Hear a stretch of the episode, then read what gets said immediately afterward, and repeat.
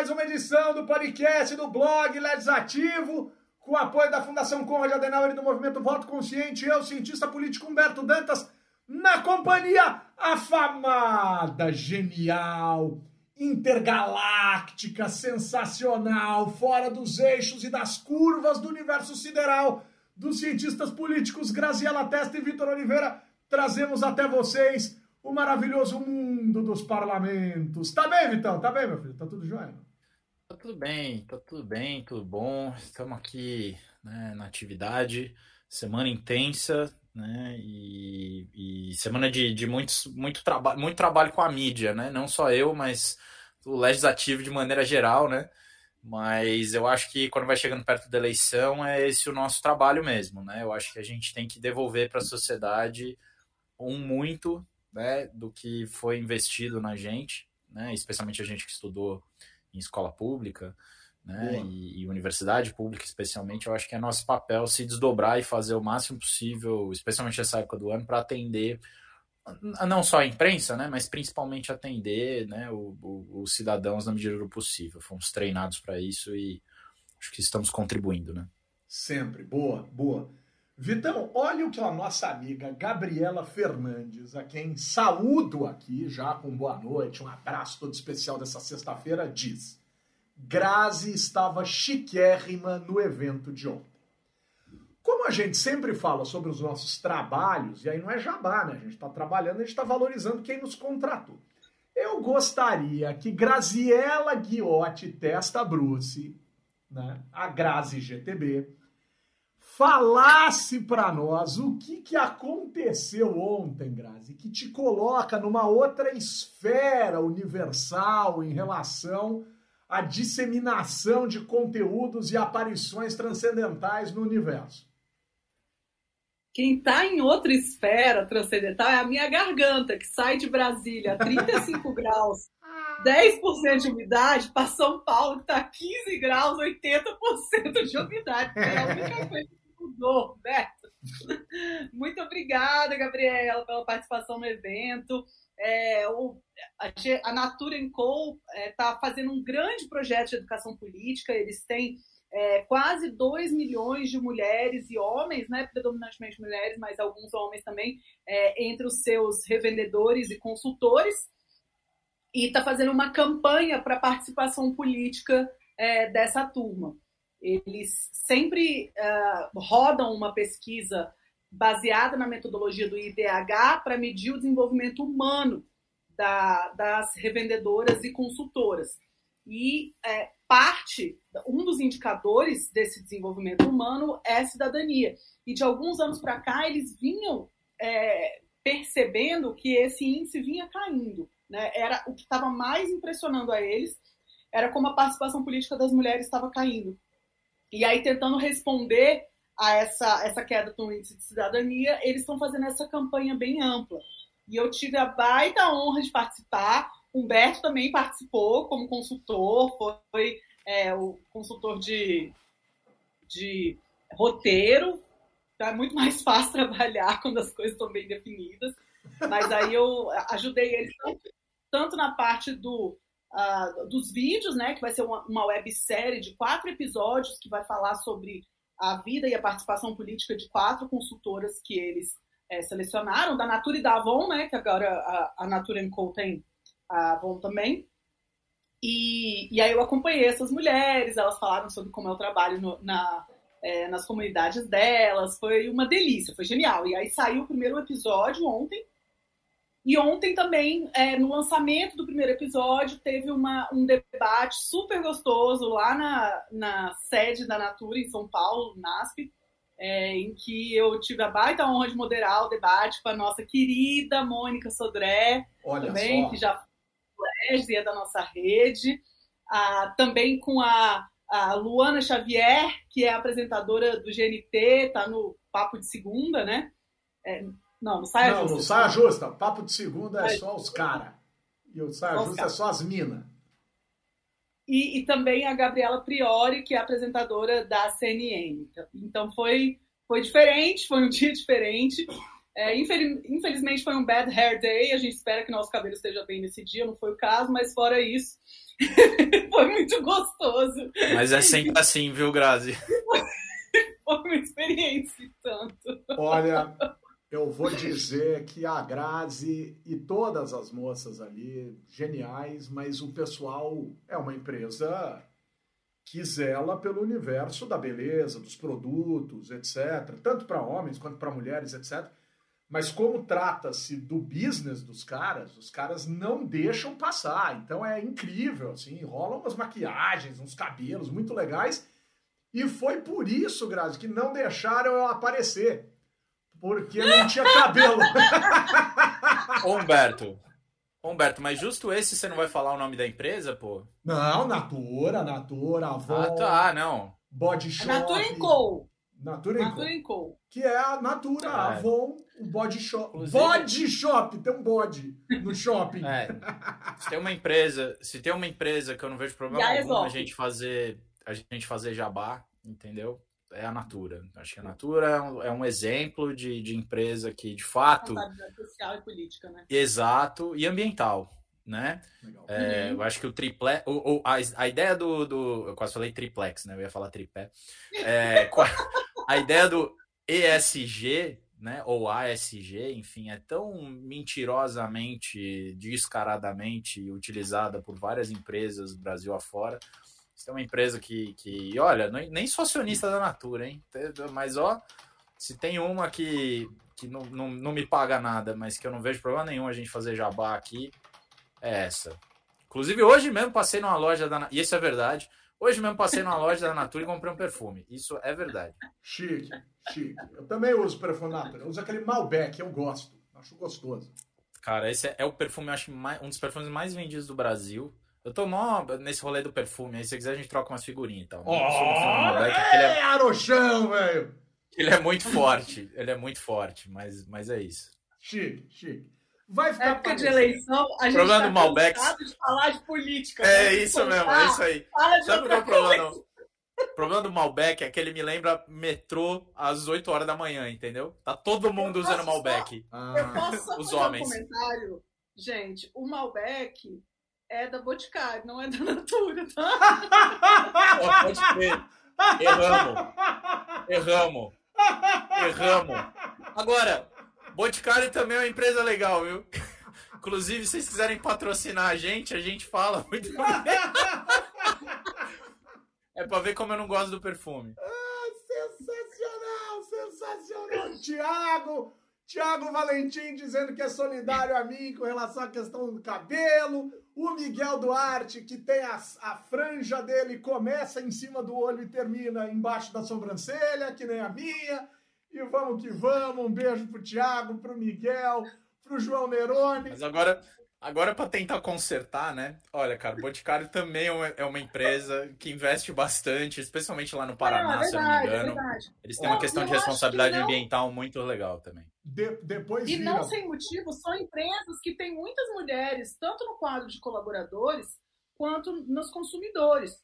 Né? Então, isso é uma.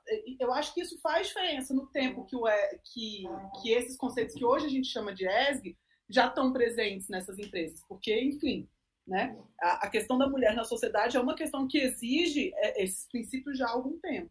E é antes de virar modinha, né? nos anos é. 80, viralizou a piada com o ex-presidente falecido do Corinthians, Vicente Mateus. Sinal, parabéns ao Corinthians, chegou à final da Copa do Brasil, muito bacana. Vicente Mateus, que disse: Quero agradecer a Antártica pelas bramas que eles mandaram lá para casa. E, Visionário. Visionário. Visionário. Visionário da. Visionário. Praticamente. Sabe como é que é o apelido dele na Ambev? Mestre dos Magos, bicho. Tem, uma, tem um bonequinho, então, tô zoando. Mas o. Mas, cara, depois. O, o, Passaram-se anos zoando com isso. E aí chega o imbecil do Humberto e fala que o perfume que ele mais gosta da empresa A é o perfume produzido pela empresa B. Muito bem, senhor Dantas. Muito oh, bem. Vai ver que você tá, ó, ó, ó, é. olhando pro futuro. Pode ser. É, Vai que. Mas, mas não sei, viu? Não Pode sei. Ser. O, o João Neroni está salvando a gente aqui, dizendo que o perfume caiaque é muito gostoso. Muito bom. Boa, boa. Esse é da Natura, pelo menos. É, então. O meu caiaque não pode afundar, meu amigo. Vamos remar. Vamos remar com a pauta, porque a gente. A gente precisa pensar no legislativo. A gente está aqui no 10 de podcast não falamos nada. 10 minutos de estética e educação política. Educação política. Mas não percam, é. porque o negócio lá do, do, do trem da Graça ficou bem legal, lá, os vídeos tal, ficou animal, ficou animal, ficou incrível. Parabéns, Grazi, você é sensacional, era por isso que nas últimas semanas eu via brincando que a Grazi ia se tornar famosa. Ela, ela é famosa, mas ela é genial, brilhante, incrível e genial, e maravilhosa. Ô, ô, ô, ô Vitão, eu vou, eu vou elencar aqui uma série de, de, de ilícitos e eu queria que você tentasse adivinhar quem é o acusador e quem é a vítima. Usurpação de função pública, denunciação caluniosa, comunicação falsa de crime, fraude processual, abolição violenta do Estado Democrático de Direito, divulgação de fatos inverídicos no período de campanha eleitoral e instauração de incidente investigativo infundado com finalidade eleitoral. Vitão, quem acusa e quem é acusado? Vale ser genérica a resposta. Vitão, ligue o microfone. Oh, desculpa, minha gente, desculpa. Eu caí. eu caí caiu, nessa. Caiu, né? Eu caí nessa. É, cara, eu, eu, nem, eu nem me arrisco, porque denunciação caluniosa assim e tal, a gente pensa no a gente pensa no fato que ocorreu essa semana aí no debate também, né? No, ao fim do debate é, para governador aqui no estado de São Paulo, né? Promovido pela TV Cultura, mas acho que tem, tem, tem muita gente aí que se encaixa, cara. Graça, arriscaria? Quem, quem acusa e quem é acusado disso? De todos esses, esses, esses, esses ilícitos que eu citei aqui? Eu tinha caído a internet, eu acabei de voltar. Ah, você não pegou a lista. Usurpação de função pública, denunciação caluniosa, comunicação falsa de crime, fraude processual, abolição violenta do Estado Democrático de Direito, divulgação de fatos inverídicos no período de campanha, instauração de incidente investigativo infundado com finalidade eleitoral. Quem acusa e quem é acusado disso? Isso, isso é além do presidente da República, né? Pode ser.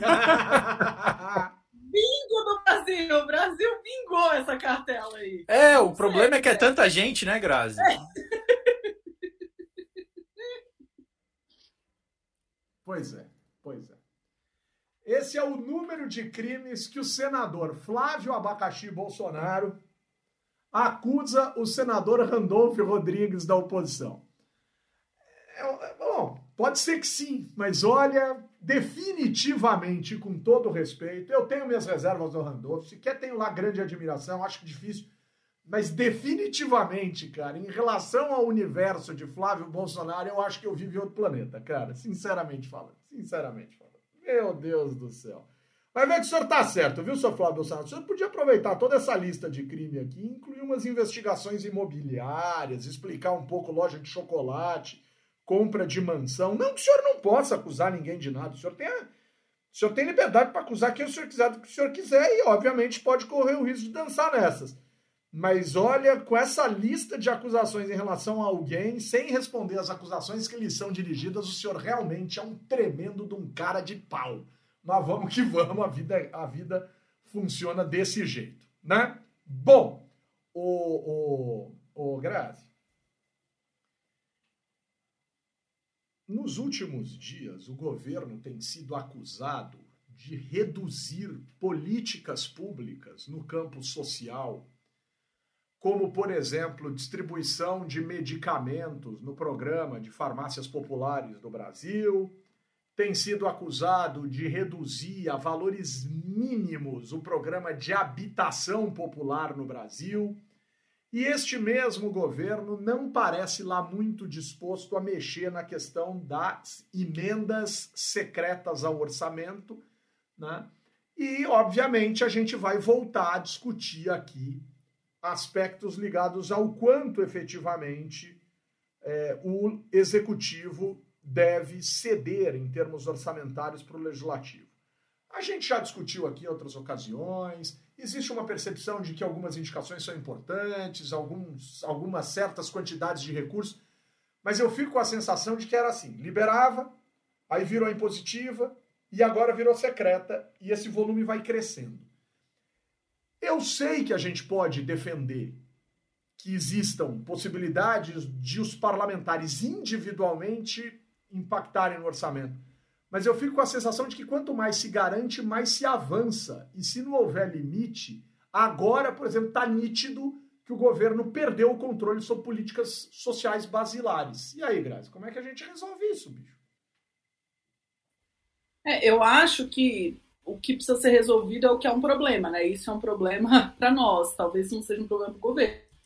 É, certamente a gente volta décadas no tempo em relação à organização administrativa e formação do Estado, porque é, não existe mais uma ideia de construção de orçamento, de pensar o, as políticas públicas de forma global, de forma é, assim a, a, entender quem precisa mais, quem precisa menos e fazer esse trade-off na hora de definir o orçamento.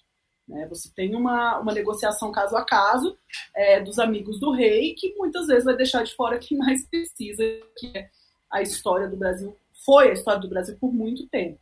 Né? Então eu acho que é uma.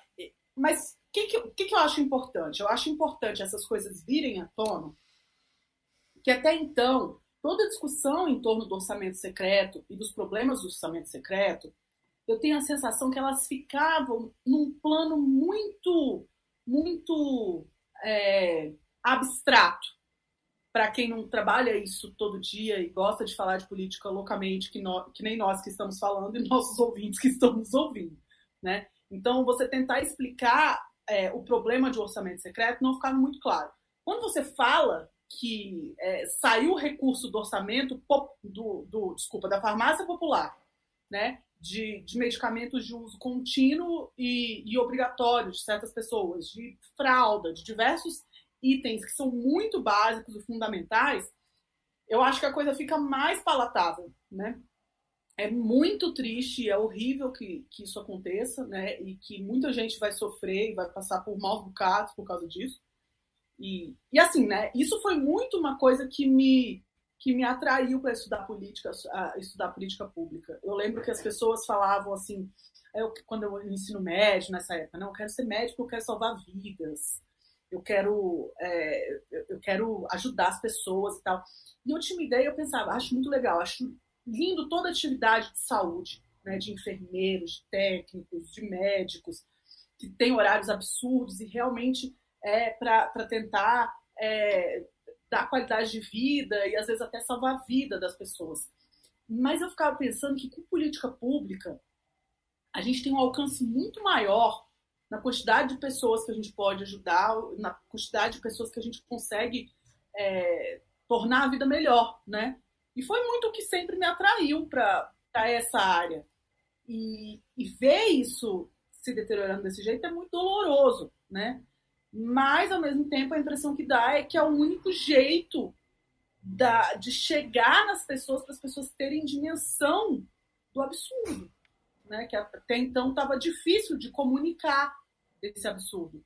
Então eu espero que agora seja mais fácil de ser comunicável e de ser entendido por que, que não dá para ser assim, né? Por que, que as coisas têm que ser as claras, por que, que as coisas têm que ser é, é, tem que ser a, acontecer aos olhos de muita gente para os absurdos ficarem claros, né? E não serem entendidos só quando já já estão refletindo em, é, enfim, né? Nas pessoas morrendo mais, nas pessoas sofrendo mais, tudo.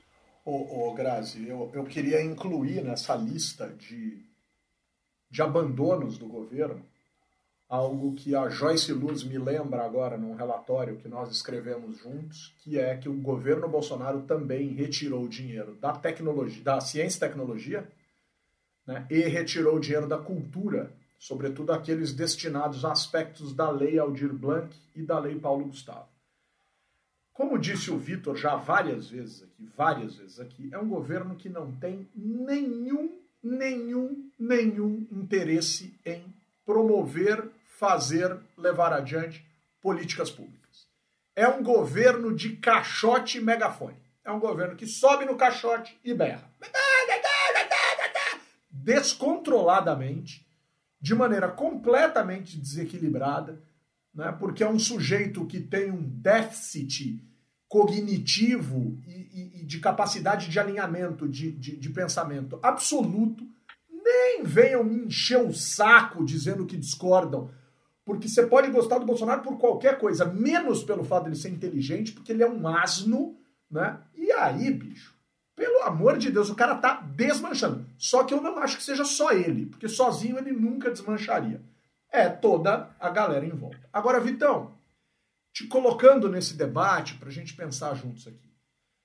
De novo, é razoável que o parlamento interfira, pense, reflita, defenda aspectos orçamentários. A gente pode até pensar como, em qual limite, etc. Mas a sensação que eu tenho, cara, diante disso que a gente está vendo, desse desmanche do Estado na lógica social em detrimento de ações específicas, é que a gente está retroagindo quase a uma lógica feudal.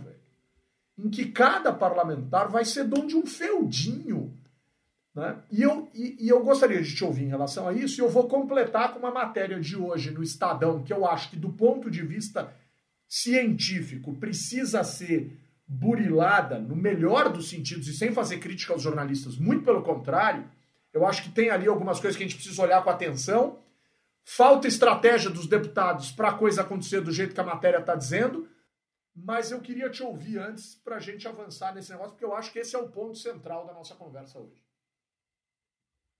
Não, total, assim, é, é essa questão da, da do, especialmente do, da questão da farmácia, né, do, do dos remédios, é, como a Grazi bem disse, né, escancara aquilo que a gente já enxerga faz um tempo, que é esse, essa questão do basicamente do orçamento dos ministérios está aberto para deputados e senadores fazerem a política mais paroquial, eu não vou dizer baixa, porque é, não é esse o ponto, mas, mas a política mais paroquial possível e traz para o centro da, da política brasileira um nível de, de descoordenação e, e ausência é, de, de visão de política pública, assim, né, que é uma coisa assustadora, especialmente quando a gente olha para frente, que já está num nível, a meu ver, é, é, inaceitável, mas é, é, isso pode ficar muito pior, pode crescer muito mais.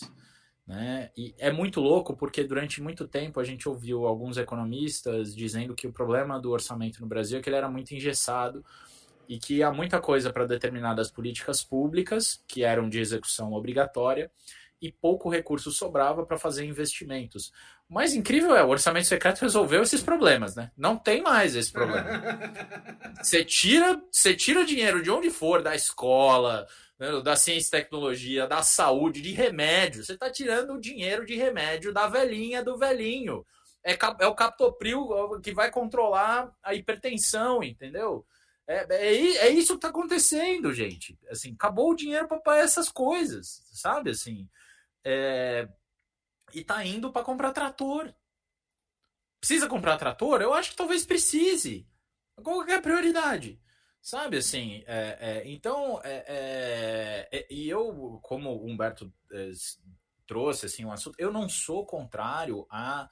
Pelo contrário, eu acho um exercício importante uh, de participação política, um, uma parcela do orçamento ser executada de acordo com aquilo que parlamentares legitimamente eleitos e empossados é, é, entendem ser razoável. Eu acho que emenda, quando ela é dessa maneira controlada, enfim e tal, mas assim, quando é algo que está completamente desvinculado das políticas de Estado já existentes, que está indo por meio de uma empresa, né, a tal da Codevasf, que é uma, uma empresa sem muito, sem, sem cara, sem, é totalmente opaco o que está acontecendo nessa empresa. Entendeu? Assim, a gente não sabe como é que estão sendo feitas as contratações, então tem interesse cruzado ali, tem dinheiro que está escorrendo pelo ralo. É, é, é, seria um problema se fosse só isso, só a, a, ameaça de ter corrupção, que não é uma coisa nova na política brasileira. Podia ser qualquer estatal, podia ser qualquer empresa. Mas é pior ainda, porque subverte a lógica de, de prioridades dentro do orçamento público Entendeu? É, é, e para mim não tem como tirar isso da conta do, do, é, do uma parte dessa conta. Obviamente, para mim, a maior responsabilidade é do governo que aí está. Que, que, como o Humberto bem disse, eu já falo isso há muito tempo, mas nós falamos aqui isso há muito tempo, é um, um governo que se furta da sua responsabilidade de governar, de produzir política pública e de organizar é, o sistema político brasileiro. Né? O presidente da República é eleito para isso assim, não, dá para se furtar essa tarefa institucional, mas ele se furta, né? E é, é, seria problemático o suficiente se fosse só isso, né? Mas, mas a, a, a grande, a, é, a, grande questão, é, é, além dessa, dessa balbúrdia e, e, de todo esse, esse descompasso, é que tem uma responsabilidade aí que é em quem fez o desenho institucional de uma coisa tão restritiva, tão impositiva quanto o teto de gastos e que não pensou nas consequências políticas disso. Ou melhor, pensou de uma maneira pouco responsável. Pensou de uma maneira que é como os economistas costumam pensar na política, que é, é de uma maneira, é, é, como eu posso dizer assim, é, é, foram polianas, entendeu? Assim, foram muito inocentes. Muito, muito inocentes, entendeu? Achando que, ah, beleza. Manifestando aqui atrás. É, mas ele. É, então, o, o, o, Bruce provavelmente foi uma das poucas pessoas que enxergou conflitos onde eles existiriam, entendeu? Porque ele é mesmo. É casado meus... com a Grazi. Pronto, É isso. Não quero mais É saber. isso, entendeu? Agora eu vou rasgar o verbo. Quer se defender, apareça! Não, o pessoal, que é, o pessoal que é minimamente versado em economia política Beijo, entende o que significa trazer para o centro da política pública uma disputa redistributiva tamanha e, e num momento em que, e, e de uma forma, é, ou seja, dentro do, do única e exclusivamente dentro do, do, do, do, parlamento e de uma maneira é, pouco transparente, que ia favorecer quem já era mais poderoso. E quem que já era mais poderoso? O, a maioria e o grupo que está no comando do legislativo. Então, assim, é, é, é, é, não entender que o, o poder político, que existe uma assimetria, uma assimetria na distribuição do poder político, sabe, assim, e, é, é, e que isso ia se refletir quando a, a barganha, quando o conflito redistributivo fosse colocado exclusivamente para dentro do orçamento, sabe, assim, tirando toda a autonomia dos ministérios, das políticas participativas, dos conselhos participativos, é, é, dos, é, inclusive das leis que existem regulamentando é, esses conflitos redistributivos que foram pacificados e, e, ou não pacificados, mas que, que, que, foram de alguma maneira receberam tratamento institucional ao longo de anos. Você vai, você vai resolver tudo isso com a relatoria do orçamento, tá? com a comissão mista do orçamento vai resolver tudo isso? Óbvio que não vai. vai jogar na conta de quem tem mais poder. Então é, foi então, isso que aconteceu. Eu, eu, eu tenho, eu, eu tô contigo, né? Escalei, hein? Escalou, escalou. Ratinho! Não, mas foi, foi bonito. É importantíssimo falar sobre isso. Importantíssimo falar sobre isso. O Tiago Giorgetti está dizendo aqui o quanto o desmonte de políticas públicas sociais não refletem na aprovação deste governo dentre as camadas mais ricas do país, dizendo que, infelizmente, muitos brasileiros das classes mais abastadas é, têm aversão aos pobres.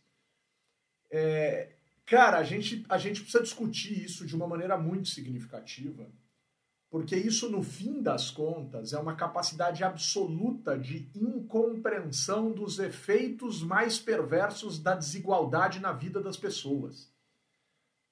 Quando nós vivemos num país significativamente desigual, em que as pessoas são expressivamente individualistas e significativamente capazes de relatar os seus problemas como os problemas mais agudos que existem na realidade, é óbvio que quem tem um certo conforto social e econômico dificilmente terá capacidade de olhar para o outro e reconhecer que aquilo é um problema. Né? E aí vem aqueles discursos: ah, não faz porque não, não tem mérito, porque não quer trabalhar, porque não sei o que. Isso é uma doença bizarra, cara, porque parte do pressuposto de que quem conseguiu atingir, e nesse país muita gente atingiu por herança, vamos combinar, né? Sem mérito algum, muita gente chegou, né? Aonde apenas seus antepassados chegaram e sabe-se lá de que jeito, né? Mas o que me deixa muito chateado é a incapacidade de enxergar que os caminhos para se alcançar algo não são os mesmos e basta você andar mais rápido que você vai chegar mais rápido. Né? Tem gente que nunca vai chegar, mesmo que caminhe a vida inteira. E óbvio que o Estado precisa estar presente na vida dessas pessoas, né? com políticas sociais, com políticas públicas, com compreensão, com redistribuição. Aí vem um ponto, Grazi. Essa matéria do Estadão, que é um primeiro, eu tenho para mim que é um primeiro ensaio, tá dizendo o seguinte: ó, quando eu olho, eu vou ter que falar um pouco mais, porque a Graziela tá terminando de comer uma brusqueta, né? E tá tomando ali uma água. Então ela tá se preparando para voltar para nós e eu tenho que ficar alongando o discurso. Não, pode esperando você me chamar para parar. Ô, Grazi, eu não precisava ter feito isso, mas é que isso faz parte do senso de humor do nosso legislativo. Então, ô Grazi, aí vem essa matéria do Estadão e diz o seguinte: olha, nós observamos aqui que municípios em que existiu uma altíssima votação num determinado candidato ou candidata a deputado ou deputada federal em 2018 que não foi eleito, em muitas dessas cidades que carregaram voto numa figura e essa figura não conseguiu ir para Brasília, essas, essas cidades no Brasil inteiro, né, são centenas de cidades espalhadas pelo Brasil inteiro, não foram contempladas com recursos destes extraordinários ou foram contempladas uma desproporção bizarra. A cidade mais contemplada per capitamente pertence ao curral eleitoral do senhor Arthur Lira ou Ciro Nogueira, enfim, eu preciso olhar ali, mas eu também não preciso tomar muito cuidado em separar um do outro, porque é praticamente a mesma coisa, com todo respeito a vocês dois, né? Mas que a destinação de recursos para essas pra, per capita nessa cidade que mais recebeu se aproxima da casa de R$ 1.800 per capita. R$ 1.800 per capita, só de graninha de orçamento secreto, né, para os esqueminhas dos acheguns, que, como bem disse a Jussara aqui, tem um monte de compra superfaturada e coisas desse tipo. Mas onde eu quero chegar?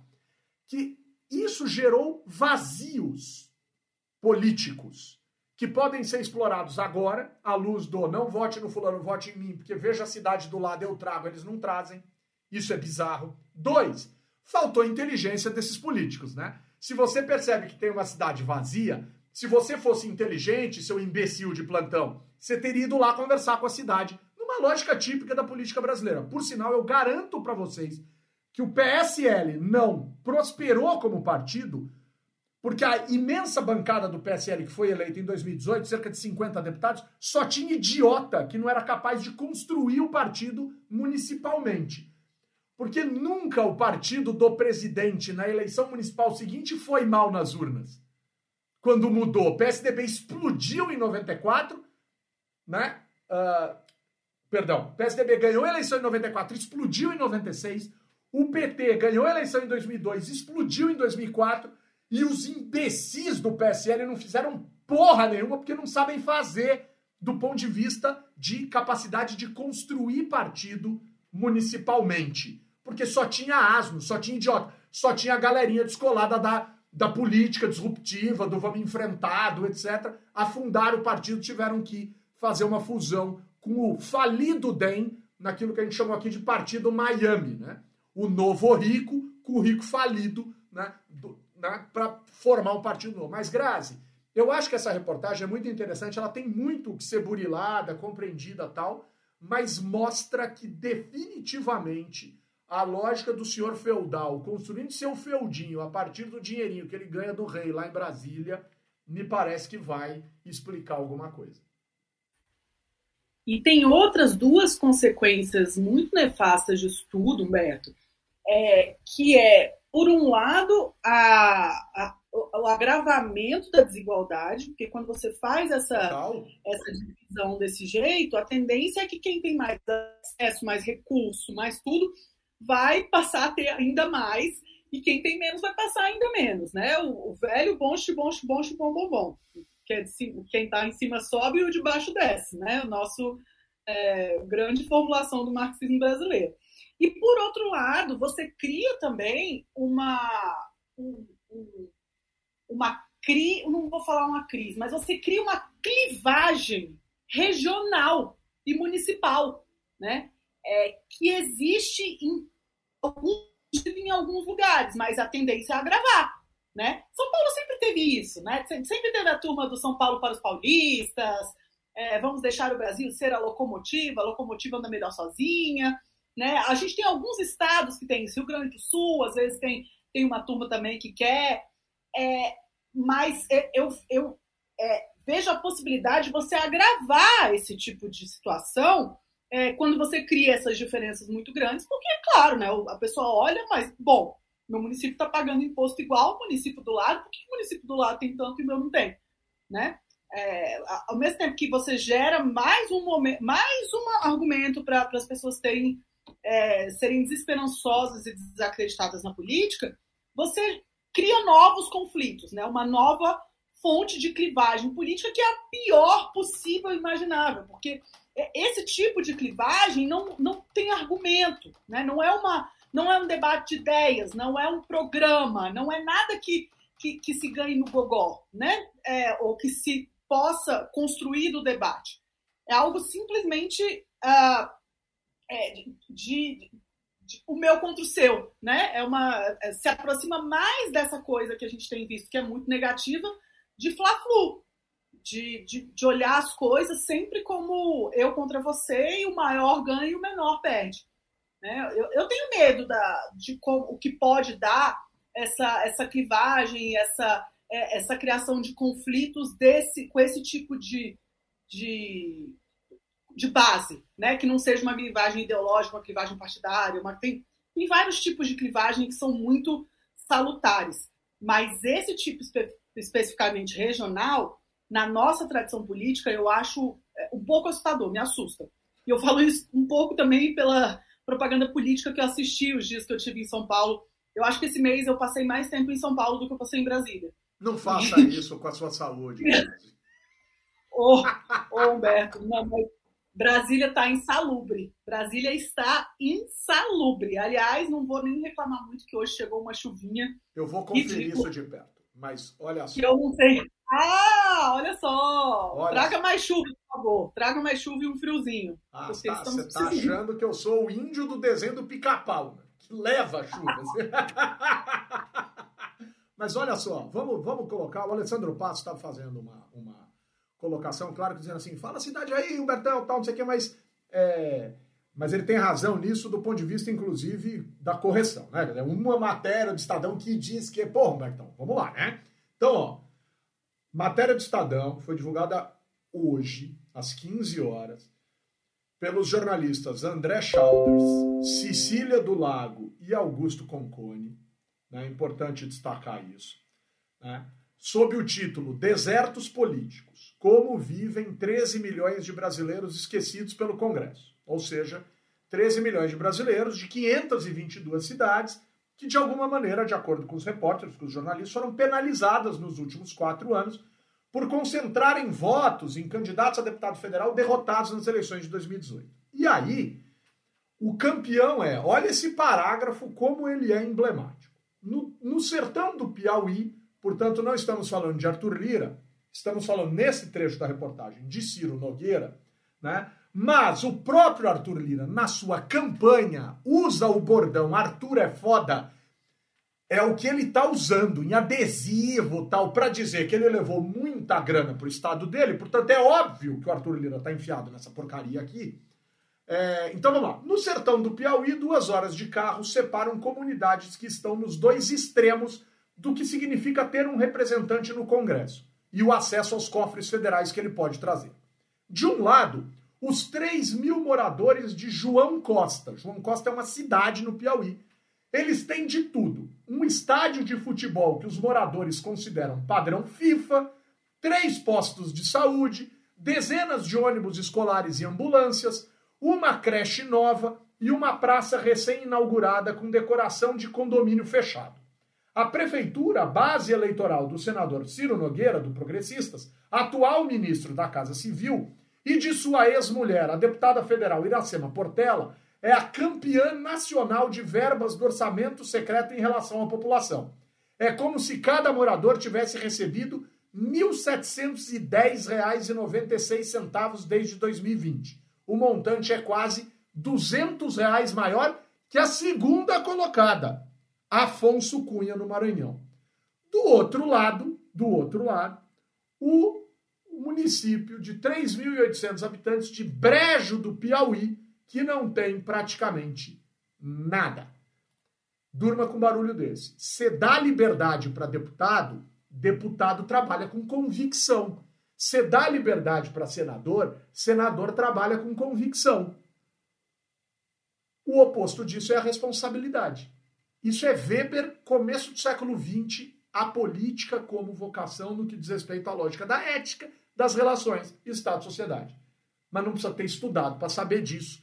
Pode-se não se qualificar isso academicamente, mas é fácil entender o que está acontecendo aqui. Vitão, esta semana surgiu um boato que eu acho importantíssimo de debater aqui, que é o seguinte, e eu não estou ironizando não. Rosiana Sarney, dizem interlocutores, pessoas próximas tal, está disputando, ela desistiu de disputar o governo do Maranhão, deu lá apoio para o grupo político XYZ, etc, etc, etc. Rosiana Sarney está disputando uma vaga para deputada federal, não é nem senadora, é deputada federal, senadora ela já foi, com o seguinte intuito: quer presidir a Câmara dos Deputados. Aonde eu quero chegar com isso? Para a gente parar de achar que basta o Arthur Lira se reeleger que ele está reeleito. Porque com Rosiana Sarney de um lado, Luciano Bivar do outro, que a gente sabe que também vai querer, cara, essa eleição que você já falou aqui, que vai ser uma, uma coisa gigantesca, e é mesmo gigantesca, essa eleição de fevereiro de 2023, dentro da Câmara dos Deputados, Vitão, vai ser uma guerra de foice no escuro, todo mundo pelado. É, eu só não sei se vai, até vai ser no escuro, mas quem tiver o apoio do governo, pelo menos vai ter uma lanterninha, né? No caso do, do, do Arthur Lira, ele teve. A gente não pode esquecer, né, que é um pouco diferente da, da, do que aconteceu com o Rodrigo Maia. Né? O Rodrigo Maia era uma articulação basicamente parlamentar. Né? Era uma articulação com os partidos e com as lideranças que estavam representadas no parlamento. O Rodrigo no caso Maia. do Arthur Lira, o Rodrigo Maia. Rodrigo Maia. No caso do Arthur Lira, obviamente que isso aconteceu, mas totalmente insuflado, é tipo um, um balão que obviamente existe o balão, né? Mas quando você olha para o balão, você vê ele daquele tamanhão todo, mas dentro dele é, é, ar quente, entendeu? Tem algum negócio ali, tem uma maquininha que está esquentando o ar para encher o balão. E quem encheu o balão do Arthur Lira, né? Não foi política é, em todas as suas é, é, perspectivas. Foi política orçamentária, foi política redistributiva. Escola Cunha, né? Escola Cunha, com certeza. Embora acho que o Cunha ainda tenha, de uma certa maneira, uh, utilizado Cunha outros. Tem mais a ver com financiamento de campanha especificamente, não o uso da, do orçamento uhum. assim, de forma tão. É, eu queria dizer que o, o Cunha jogou também, Grazi, com criação de novos postos dentro da Câmara, né? com, com novos recursos de poder dentro da Câmara. Então ele também utilizou assim outras. No caso do Arthur Lira é difícil enxergar esses mecanismos, né? Assim, ele meio que se fiou muito no, no lance do orçamento secreto e no apoio do Bolsonaro, tal, né? Então, assim, acho que tem uma relação meio simbiótica. E a perspectiva de perder tanto o apoio do executivo quanto o orçamento secreto e digo assim, mais uma vez, ganhar concorrentes, que ele praticamente, assim, com, com todo respeito ao Baleia Rossi, mas a articulação em torno do Baleia Rossi foi, assim, primeiro que ela quase começou, né, aos 40 do segundo tempo, que o Rodrigo Maia tinha expectativa de concorrer até, né, ele o Alcolumbre. Algo que a gente falou, é, algo que a gente falou bastante aqui no, no Legislativo. E, e, bem ou mal, assim, o, o Arthur Lira é, é, concorreu, foi assim um concorrente forte, mas não foi essa concorrência toda. A Rosiana Sarney, além de ter o sobrenome que tem, além de ter história na política brasileira e conhecer o legislativo, ainda que tenha sido senadora, o que não é a mesma coisa que ser deputado, né? É, virá, se é que vem, com também possivelmente algum apoio de, do pessoal que ficou de fora nessa gestão do Arthur Lira. né? E que deve ganhar espaço, né? Por mais que o, o partido do Arthur Lira deve ir bem nessas eleições, é, a gente vai ter uma redistribuição do poder. Né? A esquerda foi muito minoritária nesse último ciclo eleitoral. Né? Na verdade, desde 2014, a esquerda perdeu muito espaço no parlamento. Então, assim, eu, eu acredito que, que é, é, não só a esquerda, como partidos de centro-esquerda e de centro-direita que ficaram de fora né, do, do, do, do, comando da casa, por assim dizer, vão querer recuperar espaço.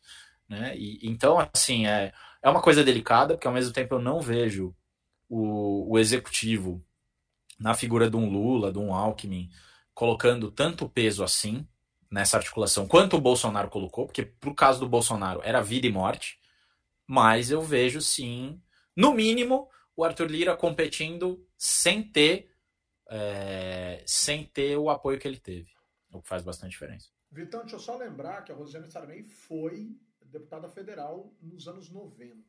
Foi o primeiro Aí, boa, Humberto. Ela foi... É que eu era muito novo, Humberto. Não, então. Eu não lembro. Mas é que eu lembrava. que eu lembrava, né? Eu já tinha 15. Ela foi. É o novinho, pessoal. Está no Aroche. Pronto, ela... pronto para a guerra. Ela, ela foi candidata a deputada federal em 90. Aí ela, ela exerceu o mandato de 91 a 94. E em 94 é, ela disputou pessoal. o governo e foi eleita a primeira governadora da história do Brasil na lógica da redemocratização. Não estou fazendo hum. campanha para ela. O que não é pouco. É, não, mas opa, não é pouco, opa, né? Não é pouco mesmo. Não é pouco. É, é e, e além de tudo, assim, não é só ela, né? É a família, né? E eu duvido que não apenas o. E, e aí não é só o José Sarney, obviamente, o ex-presidente José Sarney, eh, que foi não apenas ex-presidente, como foi presidente do Senado algumas vezes, né? Então, assim, é, mas o irmão dela também foi deputado federal, o Zequinha. Então, assim, é, tem ali tem bagagem. Ali tem bagagem para concorrer. Não é gente que, que não entende do riscado. Boa, boa. Como diz o Ciro Gamos, o, o Ciro Gamos, eu. É, o Ciro, hoje eu tô, hoje eu tô errando tudo, hein? Como diz o Ciro Gomes, é, é, ele, ele é do ramo, entendeu? Essa família é do ramo. Ah, tá. Não é tatu, não é tatu. Ah, mas faz sentido, né? Tatu não sobe no topo. Quer dizer, ela não ia ser presidente da Câmara à toa, né? O tatu tá Exato. lá, porque o tatu tem, tem alguém para botar o tatuzão lá. Mas coisa mais fina, né? Coisa mais fina. Ô, pessoal, deixa eu fazer uma fala aqui é, eu quero trazer uma coisa, eu quero trazer mais duas coisas para vocês hoje. Uma delas está associada a, a, um aspecto que a Grazi vai, vai colocar, mas antes disso, é, bom, em relação às coisas bizarras que a vida nos traz, né? Primeiro, a emissora do senhor Fernando Collor de Mello deixou de veicular propaganda eleitoral de adversário em Alagoas. Deve ter sido só um problema técnico, porque ninguém pode ser tão infantil a ponto de fazer estupidez política desse tamanho, porque, cara, no limite você toma multas bizarras, tá? Então deve ter sido só uma falha técnica, mas esqueceram. É, Graça, pois é. Ele continua não sendo favorito lá? Você viu? Saiu mais alguma coisa? Já, está em, já está em terceiro nas pesquisas. Já está em terceiro. Né? O, o nosso querido, o nosso querido Alessandro Gente, isso vai ser muito ajudar. histórico! Meu Deus do céu, vocês já pararam para pensar que momento histórico vai ser esse? Ele já tomou. Como vai ocupar mais? É, ele vai ficar sem cargo. Ele vai ficar sem cargo e ele vai, ele vai disputar uma vaga na jaula, né? Porque tem processos contra, as coisas devem ir para a justiça comum lá, enfim, sei lá. Bom, e o segundo caso, que eu não vou ficar dando muita audiência, não, mas o, o, o deputado estadual aqui de São Paulo, que acabou fazendo com que o Bananinha se tornasse até uma santa, né? porque foi pedir desculpa, foi dizer que condena os gestos, etc, etc, etc. Mas o deputado estadual aqui de São Paulo, que eu não vou sujar minha boca com o nome, esse moleque de primeiro mandato, e espero que não tenha o segundo, mas pode ser que tenha, ou pode até ser que já tenha outros, enfim, não vem ao caso, né? Falar de bobagem, bobagem não, não incomoda, a gente esquece nome e tal mas o ataque dele à, à, à, jornalista Vera Magalhães no debate é algo muito ridículo, né? muito pequeno.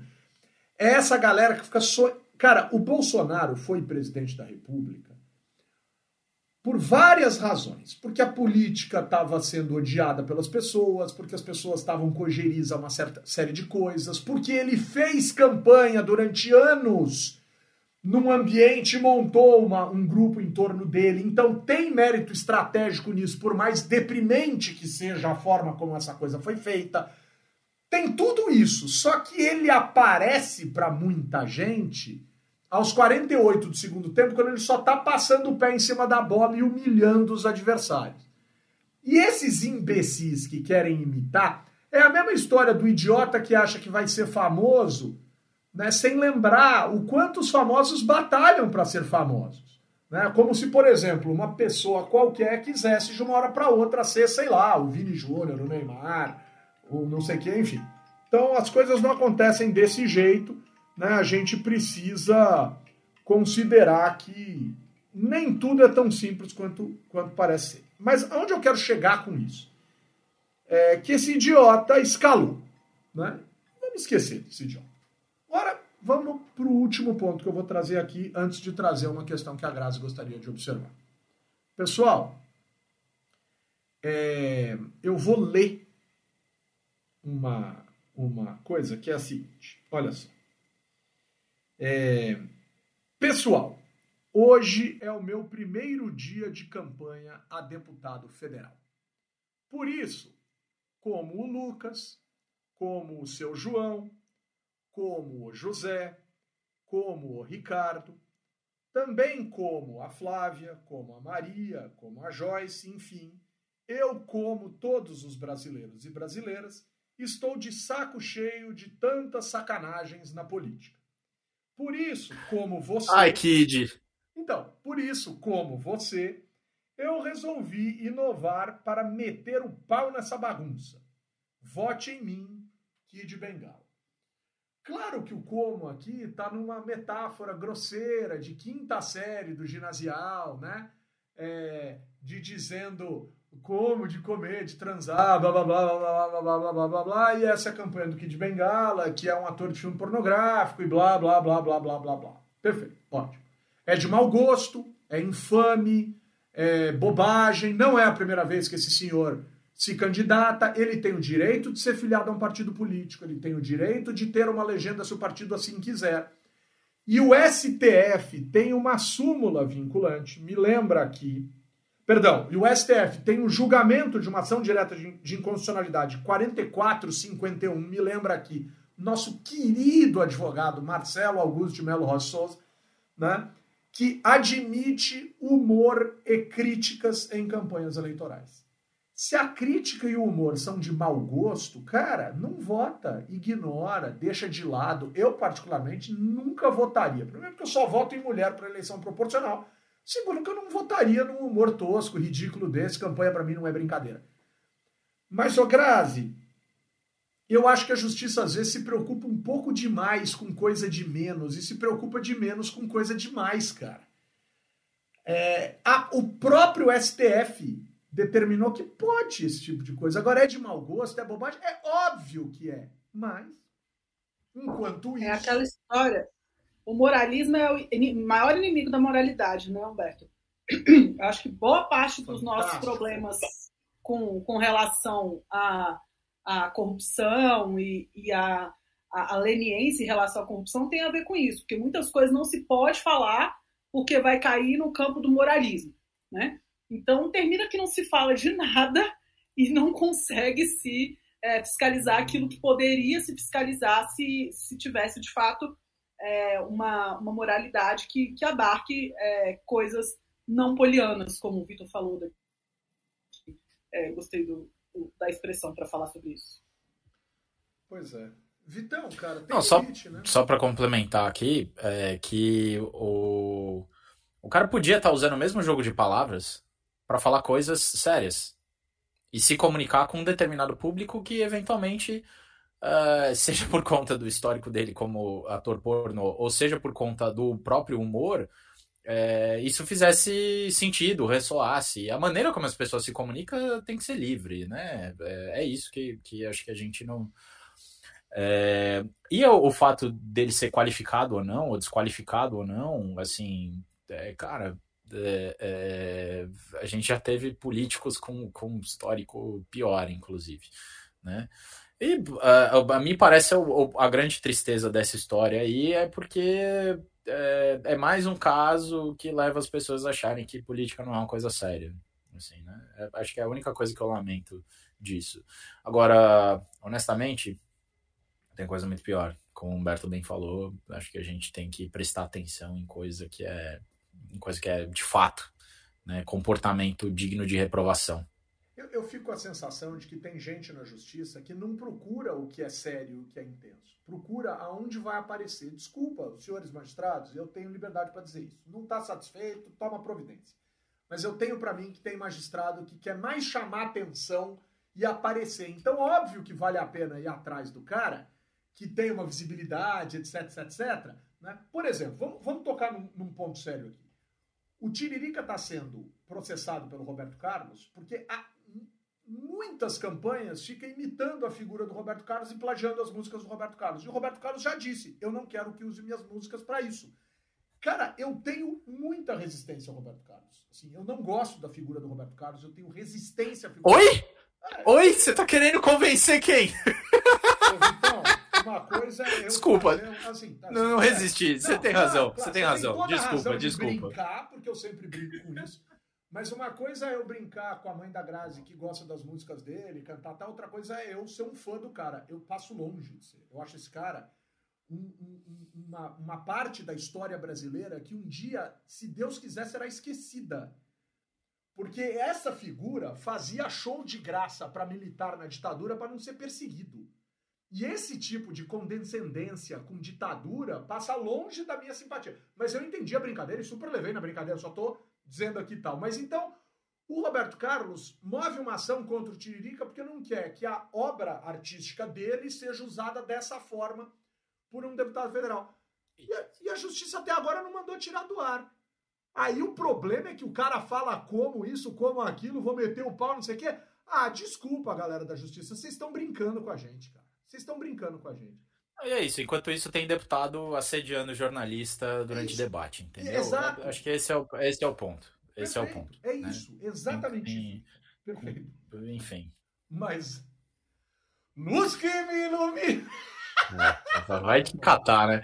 Eu fiquei com vontade de. Fiquei com vontade de eu tacar um negócio em você. A hora que você fala que não gosta do Roberto Carlos. Fala, pô, eu tô há cinco anos ouvindo o Roberto Carlos semanalmente por sua causa e você me vem com essa? Nem do Roberto Carlos, nem do Kid Bengala, que acho que é o segundo personagem que mais se fala aqui nesse podcast. O Kid Bigola, Grazi, você deixa o Kid de lado, porque eu já dei aula para a esposa do Kid num curso de política ela foi procurar o conhecimento, cara. Legal pra caramba. É verdade. É verdade. Que isso, Vitão? É, vamos, vamos, pauta. Grazi, pauta, pauta. vamos terminar. De lado. Vamos terminar. Ah, mas só de lado mesmo. Né? É, vamos terminar aqui. É, eu queria falar um pouco, eu queria fazer um elogio público aqui, sério mesmo, cara. Eu, eu não tenho problema, assim, eu tenho críticas e tal, mas, cara, de novo, bicho, a série da, do Jornal Nacional sobre a Constituição Federal da República Federativa do Brasil é simplesmente uma das coisas mais magníficas que o jornalismo desse país já produziu. Concorda comigo, Graça? Fala para mim. Eu espero que, inclusive, depois eles compilem e transformem num longa ou, não sei qual que vai ser a duração que vai ficar. Para a gente poder. O quê, Grazi? Desculpa, não deu, Grazi. Gente, vocês estão vendo por que, que tem que ter mais mulheres na política? Não pode juntar muito homem só no ambiente? É isso. Por favor, votem em mulheres. Votem em mulheres. Eu só voto em mulher pro, pro, em eleição proporcional já faz três eleições. Eu fiquei até vermelho aqui, mas é, pois é isso aí. Então, retomando, Grazi. Retomando, Grazi. Põe ordem na casa aí, Grazi. É, mas é, tá, tá, absolutamente fantástico. E essa semana teve uma, uma parte de um episódio que eu já tinha lido sobre, mas eu nunca tinha escutado, o discurso, né? Que foi a, a inserção da licença paternidade. É, que é isso mesmo, a Jussara está falando que a política só com homens é uma eterna quinta série. ai, ai. É, mas a, falou sobre a licença paternidade. Primeiro falou sobre o lobby do batom, sobre a inserção da, da, igualdade na Constituição, né? Então, como ficava explícito da igualdade entre homens e mulheres é, as cartas que foram enviadas pelo lobby do batom e a forma como elas ressignificaram a coisa do batom, que foi toda muito legal. Mas a, a parte que eu achei muito, muito tocante mesmo foi o discurso do Alcemir Guerra, né, sobre a emenda da licença paternidade. E, porque ele começa, a, o, o tema vai ser votado para votação direto. Né? Então, o Ulisses pega a emenda e faz um comentário extremamente é, irônico e, e, e assim, que dá vergonha alheia. Falando, ah, agora a gente vai votar aqui, gente, a, gravide... a licença para os homens grávidos. E aí o plenário gargalha. KKKKKK. Todo mundo ri muito dessa, dessa ideia de um homem grávido. E aí o Alcine Guerra pede para se pronunciar e fala, não, quero defender a minha emenda. A emenda é minha, eu quero defender. Não vai ser votado assim depois de você falar isso né? E ele faz um discurso curtinho, que depois eu até agradeço Pedro Sena, que me mandou o link no Twitter, quando eu falei que eu tinha gostado muito da matéria, ele me mandou o link é, para uma matéria mais longa que tinha o, o discurso todo do Alcemir Guerra.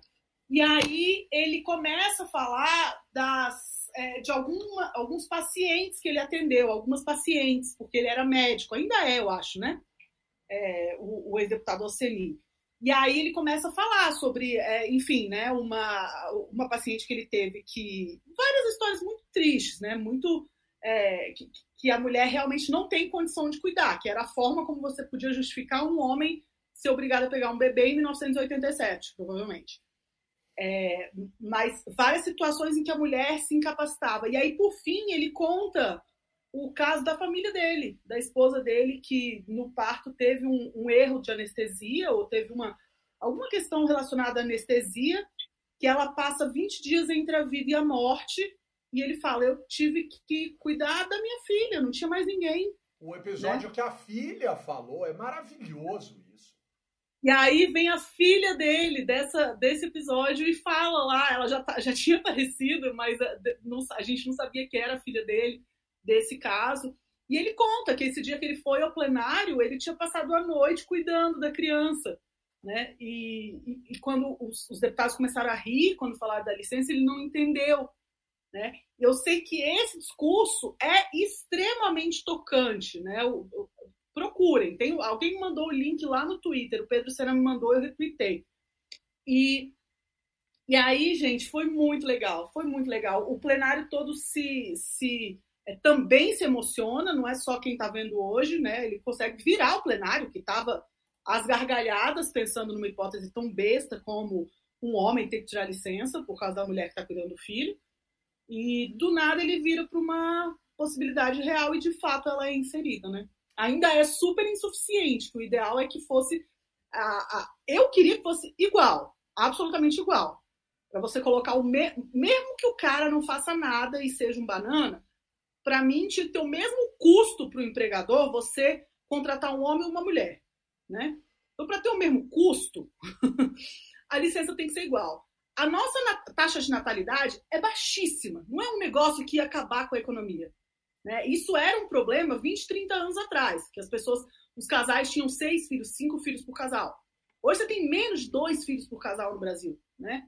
Não é algo assim absolutamente relevante. Mas, enfim, isso é uma outra coisa. Eu só queria falar realmente desse, é, desse discurso que eu achei extremamente tocante e me fez lembrar como eu gosto de legislativo e por que eu gosto de legislativo. Né? Normalmente, quando eu vejo alguém discutindo constituinte, o coração dá uma esquentadinha, porque são, é, é, uma, é um pedaço da nossa história muito gostoso de lembrar, de um momento muito vivo da democracia, é, a, apesar de todos os pesares, de todos os resquícios da ditadura, daquele monte de homem branco, a gente tem um monte de problema que a gente pode colocar aqui. Mas é um, um período da história que, que me faz ter gosto de estudar e falar que eu estudo legislativo. Ô, ô Grazi, é, eu lembro aqui alguns amigos que foram pai, como a gente costuma dizer, né? Pai e mãe.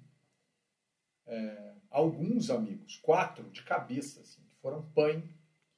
Eu lembro que uma, uma ex-namorada minha, que é uma amiga querida e uma pessoa muito especial, tal, é, estudou quando fez o curso de psicologia, o seu mestrado, tal, estudou depressão pós-parto. Uma mulher com depressão pós-parto, se ela não tiver o, o apoio profissional e, claro, se possível, da família, tal, cara, é um negócio, é uma, é uma doença destruidora, cara, destruidora.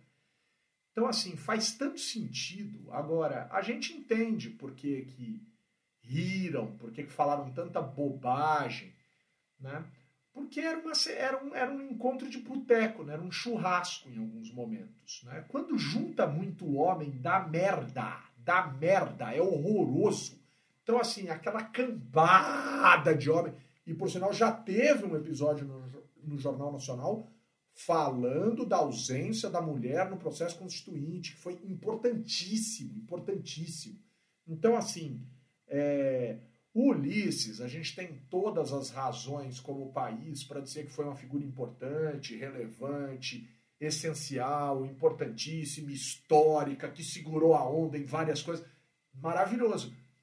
Todo ser humano, cometia gafes, bobagens, besteiras, asneiras, preconceitos. E esse é um caso típico. Né? Uma piada infeliz, um comentário idiota de uma pessoa que não viveu aquele instante. Né? Como talvez, talvez, a imensa maioria dos homens ali não tenham vivido. E não que não tenham sido pais, do ponto de vista biológico, mas que talvez não tenham vivido a lógica das diversidades, das intensidades, das necessidades que as suas famílias precisavam que talvez eles tivessem vivido, ou que eles tiveram a possibilidade de né, contratar alguém, ter uma estrutura e coisas dessa natureza. É, é realmente é um, é um, episódio tocante e essa série realmente tem que ser compilada e trazida depois para que as pessoas possam assistir, porque isso é digno de prêmios internacionais. É uma das coisas mais lindas que eu já vi e a gente tem que ter orgulho como brasileiro de uh, do nosso processo constituinte. Né? Halin, que passa, Halin? Está al vivo, está uh, charlando com alguém que está cerca de tu. Agora quero, quero, quero dizerte buenas noches, entende? Um abraço virtual, Halin. Boa noite, pessoal. Deixa eu pensar aqui. Fui, fui pegar de surpresa. fui pegar de surpresa. Mas vou dar dois abraços virtuais. Vou deixar aqui para o Aloá Silva e para o Breno Bezerra, dois amigos meus bem queridos. Aloá? Que nome legal, cara. Aloá. Aloá Silva. E Breno? Bezerra. Bezerra. Bezerra é da minha família. Chique demais. Eu tenho Bezerra na, na família. Muito bem, Aline. Muito bem. Vitor Oliveira. Me dá um abraço virtual com todo aquele calor do Aroche? todo aquele calor do Orochi é ótimo, né, cara? É, não, acho que eu, eu tive em Porto Alegre, né, semana passada, foi bem legal. No, eu encontrei amigos queridos, encontrei o Henrique Richter e pela primeira vez na vida encontrei a nossa querida Carol Corrêa também. Então foi muito bacana conhecê-la assim ao vivo. É, mandar um abraço para eles, mandar um abraço também pro, pro meu pai, querido pai, que foi meu companheiro de viagem aí. Tem sido muito legal aproveitar essa fase da vida dele né? É, e, e, acho que é isso. Essa semana é isso, pessoal. Esse Aroche é infalível. Cara. O Aroche é o, é, o, é o acalentador das almas. Coisa mais linda. E Leaie é a coisa mais bonita. Ah!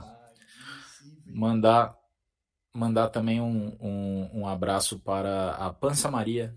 Que ia perguntar os ouvintes os ouvintes mais assíduos do, do podcast, mais antigos, na verdade, conhecem como Caixinha de Leite, né, que é a minha gatinha. né, mandar um abraço também para Bárbara, que tem cuidado dela. Né, ela foi operada essa semana, então é isso. Passa bem, então. Passa bem, passa bem. Boa, boa. Chique demais, chique demais. Graziela Testa, num momento apoteótico com milhões de seguidoras pelo Brasil inteiro. Capa do caderno. Capa do caderninho da Avon deste mês. Me dá um abraço virtual. Ai, Humberto, dor demais. Não, se soubesse, eu não consigo ir nem ao supermercado. Né? Não consigo porque eu não tenho tempo. Não é porque alguém me para na rua. Você tá com o caderninho aí para eu comprar uns negócios? Né? Sensacional. Eu só não consigo te ajudar, que eu não entendo, eu entendo muito pouco dessas coisas. A Aline provavelmente entende muito mais. Mas é, eu quero mandar um abraço virtual essa semana, em primeiro lugar, para o Flávio, Flávio Dalpozo, que é um dos, dos voluntários do Movimento Político pela Unidade, que eu participei essa semana é, de uma formação que eles fizeram. Eles estão fazendo um trabalho super importante é, dentro desse âmbito é, de discutir política dentro é, é, de espaços religiosos, é, muito, muito honesta, que eu acho muito legal. E eles estão fazendo uma série de vídeos chamado Seu Voto, um Ato de Amor, falando sobre como o voto pode ser uma forma de é, você exercer o amor cristão, enfim, né? São, é, são católicos, é, mas sem, sem querer impor nenhum voto a ninguém. A, a, o foco justamente é na diversidade e na ideia de que é, todos podem exercer a sua, é, o seu posicionamento político e, e, e, conversar, né? uma busca pelo diálogo. Então, eu estou achando muito importante esse papel que o MPPU está fazendo. Então, quero parabenizar na figura do Flávio, todo mundo do MPPU também que se mobilizou para essa live e agradecer pelo convite que eles fizeram a mim e ao Legislativo também. Né? Falei em nome do Legis é, lá para eles. E depois eu quero agradecer também todo mundo da Natura, o Michel, a Juliana, a turma que, que ajudou tanto esse evento que aconteceu essa semana é, que foi tão legal. Também mandar um abraço para a queridíssima Mônica, que também conheci pessoalmente, Vitor, essa semana tiveram alguns encontros é, é, inéditos do Legislativo.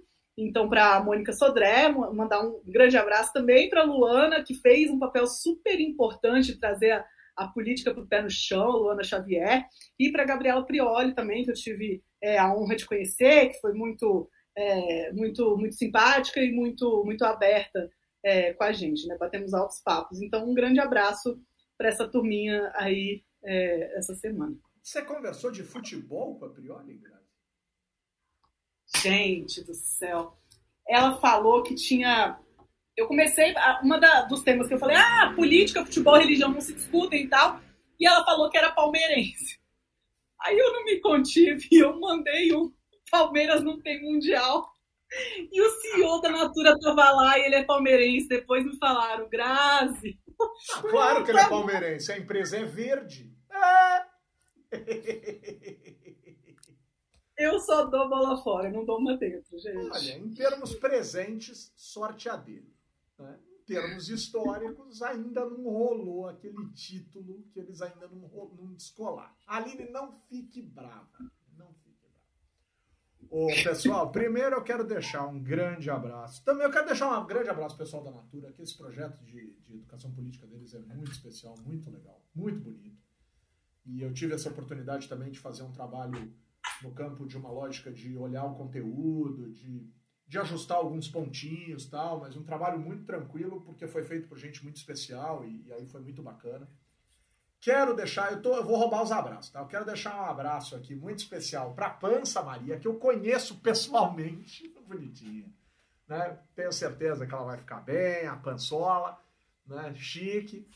Quero deixar um abraço para Anne Hyde, porque a Anne está conversando com a Aline e não aparece. Aí eu quero ver se a Anne aparece no espelho que está atrás da Aline. Mas a Anne, ela é, ela é espertona, bicho. Ela foge do espelho, agora ela apareceu mas ela apareceu na versão O Chamado, sabe? Samantha do Chamado, que bota a franja na cara, assim, sobe.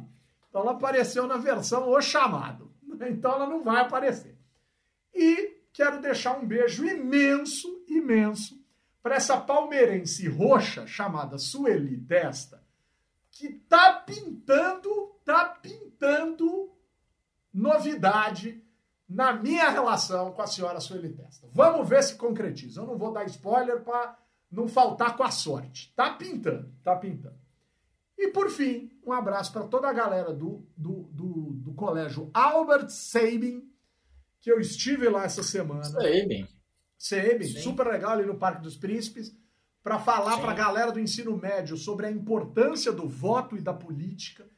Palestra das 15h45 às 17h15, consegui sair da escola 19h20 porque uma galera juntou ali e a gente ficou batendo papo sobre política deliciosamente. Deliciosamente. Molecada linda, cara, maravilhosa, cara. Como estudante do ensino médio interessado, é incrível, cara. Para a professora Denise, para a professora Áurea, enfim, para aquela galera maravilhosa. E para o Edson Gil, nosso novo colega, doutor em ciência política pela Universidade Federal do Paraná que sob orientação do professor Sérgio Braga, para quem também manda um beijo, e para a galera que estava na banca, né, para Isabelle, para Cristiane, enfim, para as professoras que estavam comigo na banca, né, é, aprovamos a tese do Edson Gil Júnior, que falava sobre o parlamento jovem da Câmara dos Deputados, do Senado Federal, do Parlamento Europeu, do, da Assembleia Portuguesa e da Câmara dos Comuns na, no Reino Unido. Muito legal o trabalho, com descrições muito acuradas sobre os parlamentos jovens desses respectivos lugares. Com o apoio da Fundação Conrad Adenauer e do Movimento Voto Consciente, eu, cientista político Humberto Dantas, coloco um lindo ponto final em mais uma edição divertida, gostosa, agradável do podcast do Blog Legislativo. É, toque o sininho, ative o coraçãozinho, badalem as redes sociais, vai lá com a gente no YouTube, vem ver a gente. E um beijo para Jussara, para o Ale Passos, para o Miguel Duarte, né, para o Tiago Valentim, para o Caio Melo. Caio, uma pergunta sobre as eleições presidenciais. Eu pulei. Felipe Vidal, essa galera linda, Gabriela Fernandes e etc, etc, etc. Milhares de pessoas estiveram com a gente. Beijo, Halim. Halim, o que é esse seu nome aqui no chat? Halim. Foi você, né? Foi o Beijo, gente. Até semana que vem. Cadê a Samanta? Beto, termina esse negócio logo, meu. Beijo, Vitor. Beijo, até semana que vem. Grazi, um beijo. Grazi, a fama é uma delícia, Grazi. Refestele-se no tapete vermelho do Hall da Fama. Eu não saberia dizer, Humberto, o famoso aqui é você. Eu, tô, eu só tô querendo sobreviver até as eleições, essa é a meta. Um beijo, meus queridos. Até semana que vem.